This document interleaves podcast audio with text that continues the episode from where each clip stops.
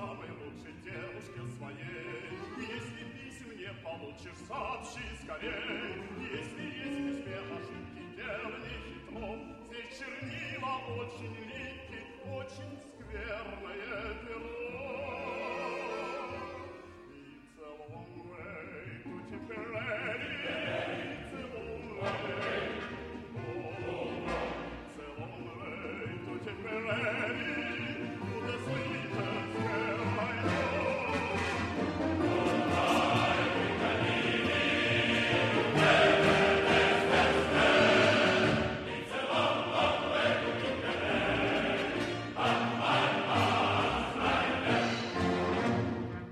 Hola a todos amigos, hoy vamos a hablar de, un testimonio de un soldado de Stalingrado que logró salir de, la bolsa con vida para contarlo. Como ya sabéis, la, la batalla de Stalingrado se trató en el Histocast número 112 y fue una de las batallas más sangrientas de la historia, con cerca de un millón de vidas segadas, al menos en estimaciones conservadoras, aunque hay algunas otras que la sitúan en más de 2 millones de muertos. La cuestión es que nunca lo sabremos porque la magnitud del, desastre fue tan grande que aún hoy todavía hay muchos territorios a los alrededores de Stalingrado que están sembrados de, huesos y de restos humanos. Las consecuencias estratégicas de la batalla, como ya se comentó en el Histocast número 112, pues fueron de gran importancia para los soviéticos y también para los alemanes.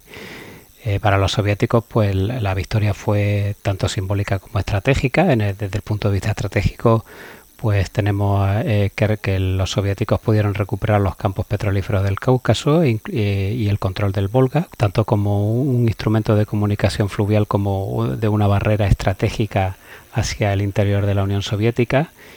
Y bueno, además también pues la ciudad llevaba el nombre de Stalin y eso pues por supuesto que influyó también desde el punto de vista propagandístico. Como diría Churchill, eh, antes de Stalingrado el ejército rojo apenas había conocido la victoria y después de Stalingrado pues apenas sí conoció la derrota. Las consecuencias para el ejército alemán fueron nefastas. La pérdida asociada del Cáucaso, de toda la operación del grupo de ejércitos A, pues supuso también un duro golpe que privó a Hitler de- del acceso a los vitales campos petrolíferos soviéticos de Bakú, de Maikop y de Grozny, pero además también pues supuso una amenaza directa para la península de Crimea, que era vital porque desde allí se podían bombardear a campos petrolíferos rumanos, que era el- el- la última fuente de recursos de combustible fósil que le quedaba a Alemania para sostener la guerra. Así que en estas circunstancias pues difícilmente iba a poder continuar la contienda en Alemania. Sin embargo, al margen de estas cuestiones, que ya se trataron en Swistocast, Stalingrado fue también un- una terrible tragedia humana. Como hemos dicho antes, la verdadera cifra de muertos nunca se va a saber con certeza y si bien hoy vamos a ver el testimonio de un soldado alemán, pues también padecieron un sufrimiento terrible las tropas soviéticas y muy especialmente la población civil que se vio atrapada en la ciudad y en los alrededores ante la negativa de evacuación que mostró Stalin, que se negó en redondo a, a evacuar la ciudad antes de que se presentasen allí las tropas alemanas. A este efecto, es decir, al, efecto del, lado soviético y sobre todo de la población civil durante el cerco, pues recomiendo vivamente la lectura de, de Vida y Destino de Vasily Grossman. El testimonio que he escogido hoy eh, está incluido en el libro Superviviente de Stalingrado, que ha publicado recientemente Ediciones Salamina y que ya obtuvo un gran éxito hace cuatro años, tanto en Alemania como en los países anglosajones, y del que además pues compartí con vosotros ya el resumen de otro testimonio que fue el del cabo Kruger, en el, lo podéis encontrar en el Stiocast 17, que llevó por nombre el último superviviente del 120 Regimiento de Infantería de Danzig en Stalingrado y que tenéis pues también a vuestra disposición en los repositorios de Histocast. El libro se centra en la vivencia de los soldados alemanes que estuvieron allí y que sobrevivieron para contarlo y han sido reunidas por el médico e investigador alemán Reinhold Busch, que ha pasado muchos años recopilando y evaluando testimonios de primera mano de la batalla. Estos testimonios abarcan pues, a soldados alemanes de todas las graduaciones, creencias y afiliaciones políticas, lo que supone también una disección representativa de los combatientes alemanes que había en el interior de la bolsa y que cuentan con sus palabras eh, pues la triste melancolía y las tristes penurias por las que tuvieron que pasar durante la batalla.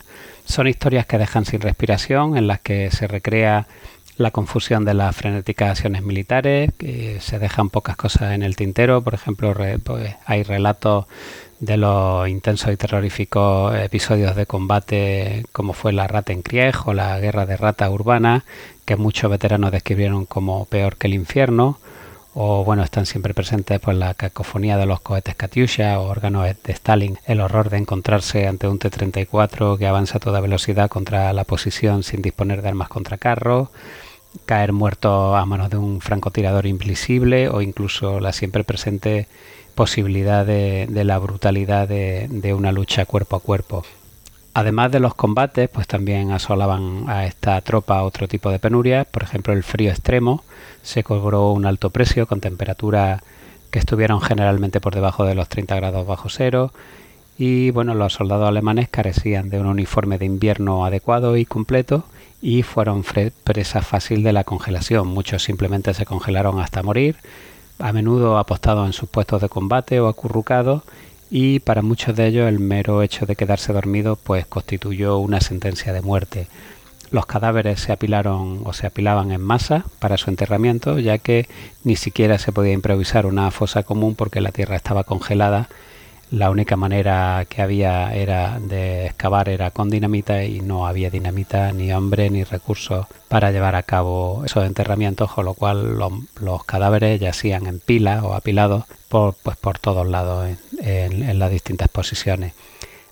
A esto se añadía también una escasez de alimentos, que fue otra constante del sufrimiento, y una vez agotados los víveres y las conservas y consumidos los caballos que se habían quedado dentro de la bolsa, pues todo lo que quedó fue el run run del hambre que se hacía más insistente con la táctica soviética de ofrecer a grito un plato de sopa caliente o de pan desde sus líneas, lo que constituía obviamente una sugerente inducción a la deserción y que podemos ver pues a lo largo de todos los testimonios. Para colmo, todos los hombres sufrían también una plaga de piojos y muchos padecían también sarna, difteria, ictericia, disentería e incluso una fiebre misteriosa que llamaron bolinia.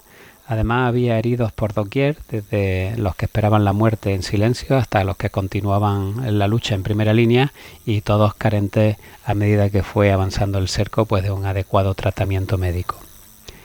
Así que bueno, ya con después de haberos situado un poco en, las condiciones en las que estaban los soldados en el interior de la bolsa en Stalingrado, voy a pasar a leeros un testimonio del soldado Willy Kreiser, que antes de la guerra había sido un hombre de negocios y que eh, estuvo en Stalingrado con el grado de teniente al mando del primer escuadrón del, del 100 Regimiento de Artillería Antiaérea de la, de la centésima división Jagger, que era de infantería ligera, durante el cautiverio soviético fue sentenciado a 25 años como otros tantos en un campo de trabajo forzado y regresó a Alemania Occidental como uno de los últimos en beneficiarse de las negociaciones del canciller Adenauer. Con posterioridad volvió su carrera de hombre de negocio en la ciudad de Ulm y dice así el testimonio. A finales de septiembre de 1942 nos encontrábamos en acción en la línea del frente norte de Stalingrado. Los rusos atacaban de forma implacable día y noche. Aquí recibimos un anticipo de lo que estaba por venir. A primeros de octubre nos encontrábamos en el terreno elevado que hay al oeste de la ciudad y mirábamos hacia abajo a la masa de casas que se agolpaba a lo largo de la orilla occidental del Volga. Podía verse la corriente plateada del río. Había combates muy intensos en la ciudad. El fuego de artillería rugía sin descanso, los estuca picaban, había grandes incendios y enormes depósitos de petróleo eran consumidos por la llama. Nuestros barracones eran cabañas de madera vacías. La primera noche las bombardearon los rusos y tuvimos baja. Para protegernos de los trozos de metralla de las bombas nos arrastramos bajo el suelo al carecer estas cabañas de sótano. Los cañones pesados rusos nos bombardeaban durante todo el día desde el otro lado del Volga. Ante nuestra insistencia fuimos trasladados desde la afuera de la ciudad a un barranco que había al oeste de la misma. Excavamos búnkeres en sus paredes y esperamos nuevas órdenes. En la noche del 24 de octubre recibieron instrucciones los grupos de avance. Mientras más nos adentrábamos en la ciudad, mayores eran los edificios y también la destrucción. El 24 fue un soleado día de otoño y el 26 mi cumpleaños. Como regalo, un carro de combate ruso disparó un proyectil que pasó por debajo de la silla en la que había estado sentado, así que a ponerme totalmente a cubierto durante el resto del día. Por la noche regresamos a nuestro sector en la línea de frente principal. Me aseguré de que mis sesiones fueran conscientes de la situación y situé a una de ellas en una trinchera protegida de la metralla para que formase mi puesto de mando. La propia línea de frente pasaba por un talud del ferrocarril. De día estaban activas la artillería y la Luftwaffe, la noche era territorio de las tropas de asalto. Los Stuka arrojaban sus bombas en los edificios cercanos de la factoría, a menudo a no más de 200 metros de distancia, así que teníamos que disparar bengalas de continuo para identificar nuestras posiciones y evitar ser alcanzados. Era fácil monitorizar la línea de frente, aunque no tanto para nuestros vecinos, ya que su tramo asignado transcurría por mitad de la carretera. Una hilera de casas se hallaba en nuestras manos, los rusos ocupaban la otra. A menudo el frente estaba tan dentado que uno podía perderse fácilmente después de anochecido. Así que durante la segunda noche llegaron dos ibanes a nuestra cocina con, con sus marmitas y se quedaron mudos al comprobar que habían llegado al número de la calle equivocado. Las tropas de asalto de ambos bandos sentían cada noche la presencia de los contrarios. El día X estaba previsto que hubiese una preparación artillera y un ataque de la Luftwaffe, tras lo cual la infantería y los zapadores debían lanzar una gran ofensiva, llegar al Volga y expulsar a los últimos rusos de la orilla occidental. Tras un extraño silencio, la artillería alemana desencadenó un huracán de fuego a las 10 horas del 26 de octubre de 1942. Nunca habíamos experimentado nada como aquello. Tras 30 minutos todo cesó a la voz de alto. La infantería salió de sus trincheras a nuestra retaguardia, cruzó el talud de ferrocarril tras un breve encuentro con el enemigo y se dirigió al Volga. Pensábamos que nadie podría haber sobrevivido al otro lado de la cortina de fuego. Pasado un rato nuestras bengalas se elevaron en el Volga, entonces esperamos para avanzar. Habíamos logrado nuestro objetivo. ¿Había terminado la batalla de Stalingrado? Ni por asomo. Pocos de los hombres que componían las secciones de avanzadilla fueron vistos otra vez con vida. Cuando comenzó la preparación artillera, los rusos se refugiaron en sótanos y búnkeres preparados con antelación, dejaron que los infantes alemanes pasasen sobre sus cabezas y a continuación salieron de sus posiciones para dispararles por la espalda. Hacia la tarde recibí órdenes de avanzar 100 metros bajo un intenso fuego enemigo y establecer una nueva línea de frente. Era en beneficio de nuestras sesiones que se retiraban del Volga. Sin embargo, solo aparecieron uno o dos hombres, casi todos los demás habían caído. Escogí un edificio en terreno despejado, todavía en poder de los rusos, una escuela. Avanzamos un poco a derecha e izquierda del mismo, luego tuvimos que detenernos y ponernos a cubierto debido a que nuestras propias líneas habían quedado muy atrás de nosotros. Solicité el apoyo de la artillería contra la escuela, los proyectiles de alto explosivo estallaron en sus paredes, ordené a mis secciones que se pusiesen a cubierto en tres laterales alrededor del edificio de la escuela y dispuse mi puesto de mando en un almacén subterráneo de patatas. Para el día siguiente esperábamos nuevos ataques de nuestras tropas hacia el Volga, pero no había unidades disponibles, así que nos vimos obligados a trincherarnos y a mantener nuestras posiciones durante semanas. El frente se había congelado. Los rusos tenían dificultades con los suministros porque sus embarcaciones solo podían llegar de noche a su cabeza de puente de la orilla occidental del Volga, y aún así dependiendo de la corriente del río. En lo que a nosotros respectaba debíamos traer cada proyectil hasta el frente desde Alemania, a una distancia de mil kilómetros, por tren y por camión. Mis sesiones y sus pelotones construyeron posiciones fortificadas fijas. Guardamos en ellas todas las armas y munición de que disponíamos, incluidas ametralladoras rusas con sus cintas de munición. De este modo podía desplegar en mi sector una potencia de fuego a tres bandas. Solo de esa manera lo logramos resistir durante semanas. Los rusos convirtieron la escuela en una fortaleza. Trabajaban en ello cada noche, tapiando las ventanas y dejando solo pequeñas troneras para disparar. Nosotros tratamos de destruir esas rendijas con un cañón contra carro, pero no lo logramos. Nuestras trincheras se hallaban a menudo a distancia de granada de mano. Iván trataba de llegar a nuestras posiciones con carga esférica atada a palos largos. Esto sucedía durante toda la noche. Si se me ocurría arrastrarme por mi trinchera, los rusos me arrojaban granadas de mano. Habían descubierto que solía dormir detrás de un pequeño cobertizo. Oí cómo disparaban un pequeño mortero. Momentos más tarde la granada cayó a mis pies. No estalló. De haberlo hecho, no estaría ahora aquí escribiendo estas líneas. Después de que se cerrase el anillo a nuestro alrededor, nos encontramos confinados en una bolsa. Se había planeado realizar una ruptura, todo estaba preparado para llevarla a cabo. Nuestro sector sabía exactamente lo que había de hacerse, así que a la hora determinada el escuadrón debía retirarse de nuestras trincheras sin hacer ruido, dejando a unos pocos hombres para mantener a raya a los rusos con fuego de ametralladora. El comandante de mi batallón recibió órdenes de acudir al puesto de mando de la división. Esperamos frenéticamente a que cayese la noche. Hacia el amanecer sonó el teléfono de campaña. Descolgué el auricular. Hitler había prohibido que el sexto ejército realizase la operación de ruptura de la bolsa de Stalingrado. Esta noticia supuso un terrible golpe para todos nosotros. Teníamos que conservar la munición y las raciones se fueron reduciendo en tamaño y calidad. Los rusos, que cada vez eran más fuertes, salieron de la escuela para atacarnos, pero los repelimos en una sangrienta acción. La dotación de uno de nuestros morteros tuvo un final espantoso. Durante una hora habían estado disparando granada tras granada contra los rusos. Entonces el jefe del mortero introdujo una granada nueva en el tubo antes de que la última hubiese sido disparada. A consecuencia de ello resultaron muertos los tres hombres. Llegó una orden de nuestra división. Ningún oficial dormirá de noche. Se habrá de estar en un estado de, alerta permanente. De día me tumbaba en el, en el tejado de una casa de madera en ruina y observaba con los primáticos los cada vez más frecuentes movimientos de los rusos a través de una rendija.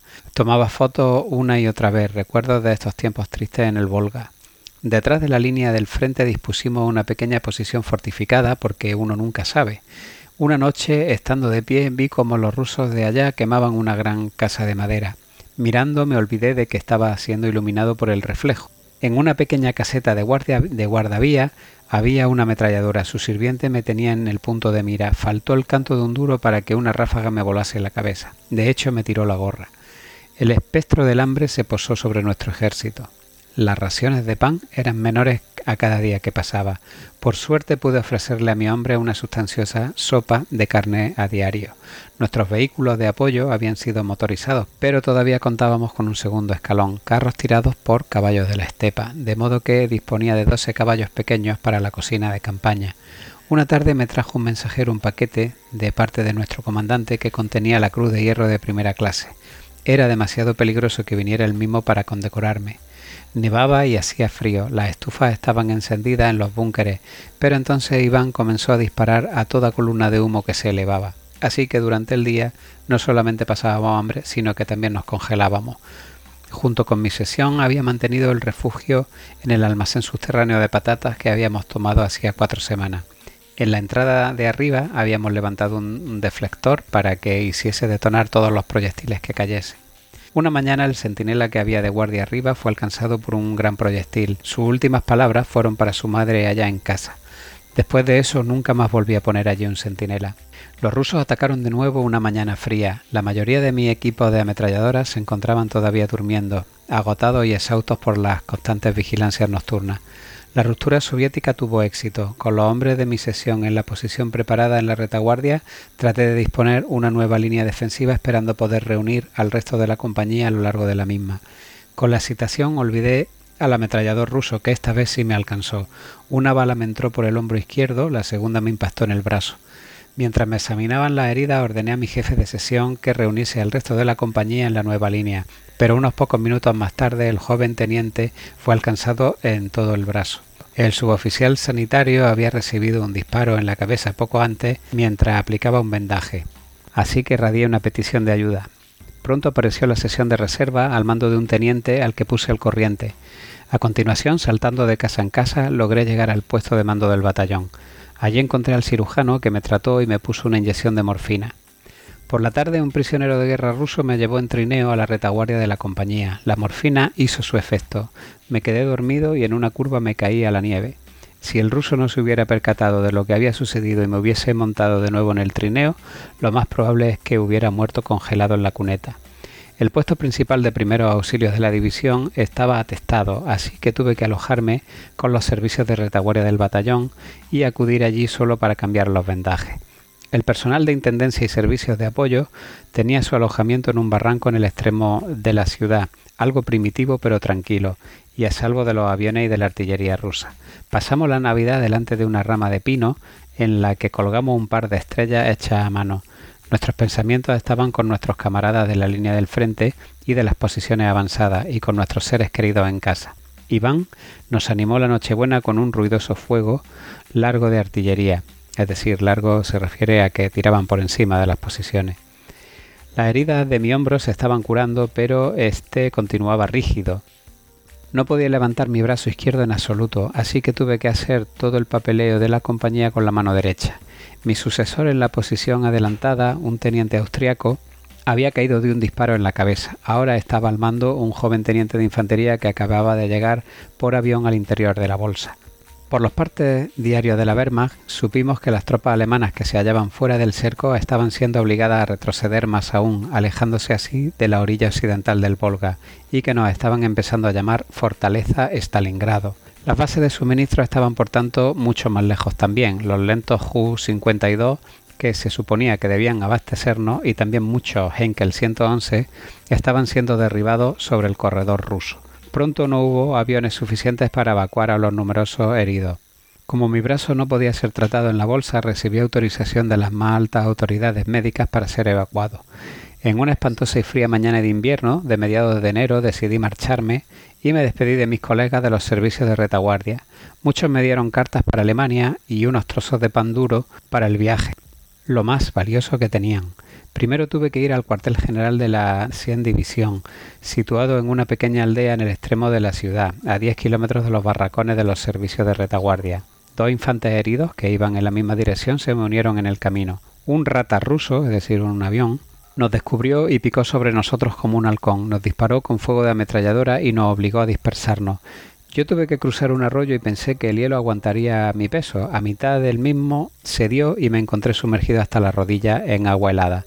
El rata continuó hostigando y con mi última fuerza salí fuera del arroyo y llegué hasta una pequeña aldea que me ofreció refugio por el momento.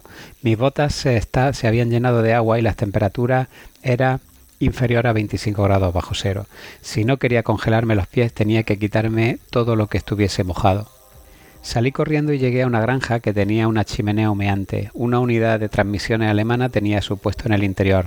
Ellos me sacaron las botas, me desvestí y me abrigué con un par de mantas de lana. Mi ropa mojada a medio congelar fue puesta sobre el horno y las botas colgadas sobre el mismo estuvieron completamente secas en dos horas. Debido a esta pausa forzosa no llegué al cuartel general de la división hasta el mediodía, donde encontré un estado de ánimo profundamente depresivo. Aquellos caballeros debían ver probablemente lo desesperado de la situación de forma mucho más clara que mis hombres. Me presenté para informar que estaba de baja en el servicio y me dieron un buen manojo de cartas para Alemania, la mayoría de despedida. Por la tarde partí para el, aeródromo de Pitomnik y llegué allí después de anochecido. En un extremo del mismo había un par de carpas atestadas de heridos. Los cazas rusos volaban en círculos sobre el aeródromo de, modo constante, como señores de la bolsa. Cuando nuestros Ju-52 y Heinkel 111 se dispusieron a aterrizar esa noche, se tuvo que iluminar la pista durante un breve espacio de tiempo. Entonces fue cuando cayeron las bombas rusas. Conmovido pensé que oía fuego de ametralladora. Solo un Ju-52 despegó esa noche cargado con heridos graves. Los médicos, pistola en mano, se hallaban junto al avión para asegurarse de que nadie sin autorización subía a bordo. No oía aterrizar ningún otro avión. El fuego de ametralladora se recrudeció por la mañana. Los sanitarios, que llevaban cascos de metal y portaban armas, entraron en las carpas y anunciaron que los rusos habían llegado al perímetro del aeródromo durante la noche y que por desgracia debía abandonarse. Se estaba aprestando otro en Gumrak en los suburbios de la ciudad. Debíamos tratar de llegar allí en uno de los camiones que se dirigían a aquel lugar. Me subí a un camión cubierto con una lona que rodaba lentamente. Era un día soleado y sobre nuestras cabezas el cielo estaba plagado de ratas, que picaban animosamente contra los camiones. Una y otra vez tuvimos que saltar en busca de cobertura. Como no habíamos avanzado mucho, decidí hacer el, el resto del trayecto a pie. Por delante tenía una gran extensión nevada con un emplazamiento rumano de artillería antiaérea que había sido descubierto por los ratas. De repente vi acercarse por la derecha un avión que descendía y aterrizaba en el campo nevado. Me dirigí hacia el mismo y resultó ser un Henkel 111 cargado con pan y proyectiles de artillería. Un camión se acercó con estruendo a recoger la valiosa carga. En un instante aparecieron varios heridos que rogaron al piloto que los admitiera en el interior. Por un golpe de suerte había aterrizado en una pequeña pista de emergencia que había sido dispuesta esa misma mañana.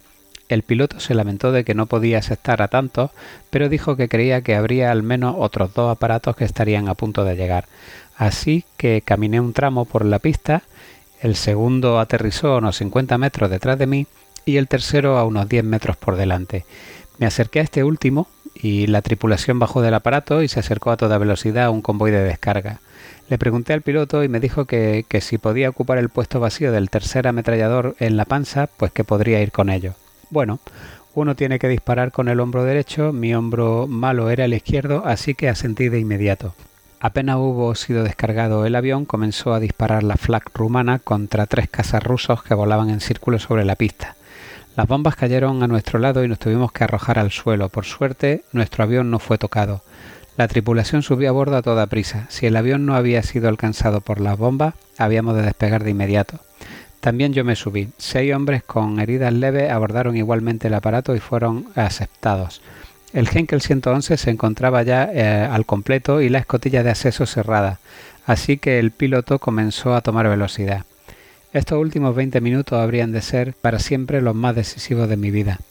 Otro ametrallador me explicó el funcionamiento de la MG. Debía permanecer tumbado en la carlinga de plexiglas con la ametralladora lista para abrir fuego. El avión se elevó rápidamente. Nunca olvidaré la escena de debajo. En el deslumbrante sol del invierno se hallaba la devastada, desafortunada y condenada ciudad. Pude ver la ancha silueta del Volga y soldados alemanes convergiendo al centro de la ciudad desde todas direcciones todo acabaría allí por fin su irremediable curso. Nuestros tres aviones, que habían despegado sin incidencia y sin daño, se acercaron para ponerse en formación. Pronto hubo destellos por la parte de debajo cuando comenzamos a atravesar el primer cinturón de artillería antiaérea rusa. A nuestra derecha y a nuestra izquierda estallaban proyectiles que creaban pequeñas nubes blancas. ¿Qué sucedería si una nos alcanzaba? Ninguno de nosotros tenía paracaídas. Las nubes se fueron haciendo más densas. Al parecer estábamos sobrevolando un gran emplazamiento de artillería antiaérea. A continuación comenzó a quedar todo más tranquilo. Sin ser molestados, nuestros tres veloces aparatos mantuvieron su rumbo hacia el oeste. Debajo de nosotros se extendía el área situada entre el Don y el Volga, reconquistada por los rusos. No perdía de vista a las tropas de tierra cuando una MG comenzó a disparar por encima de mí.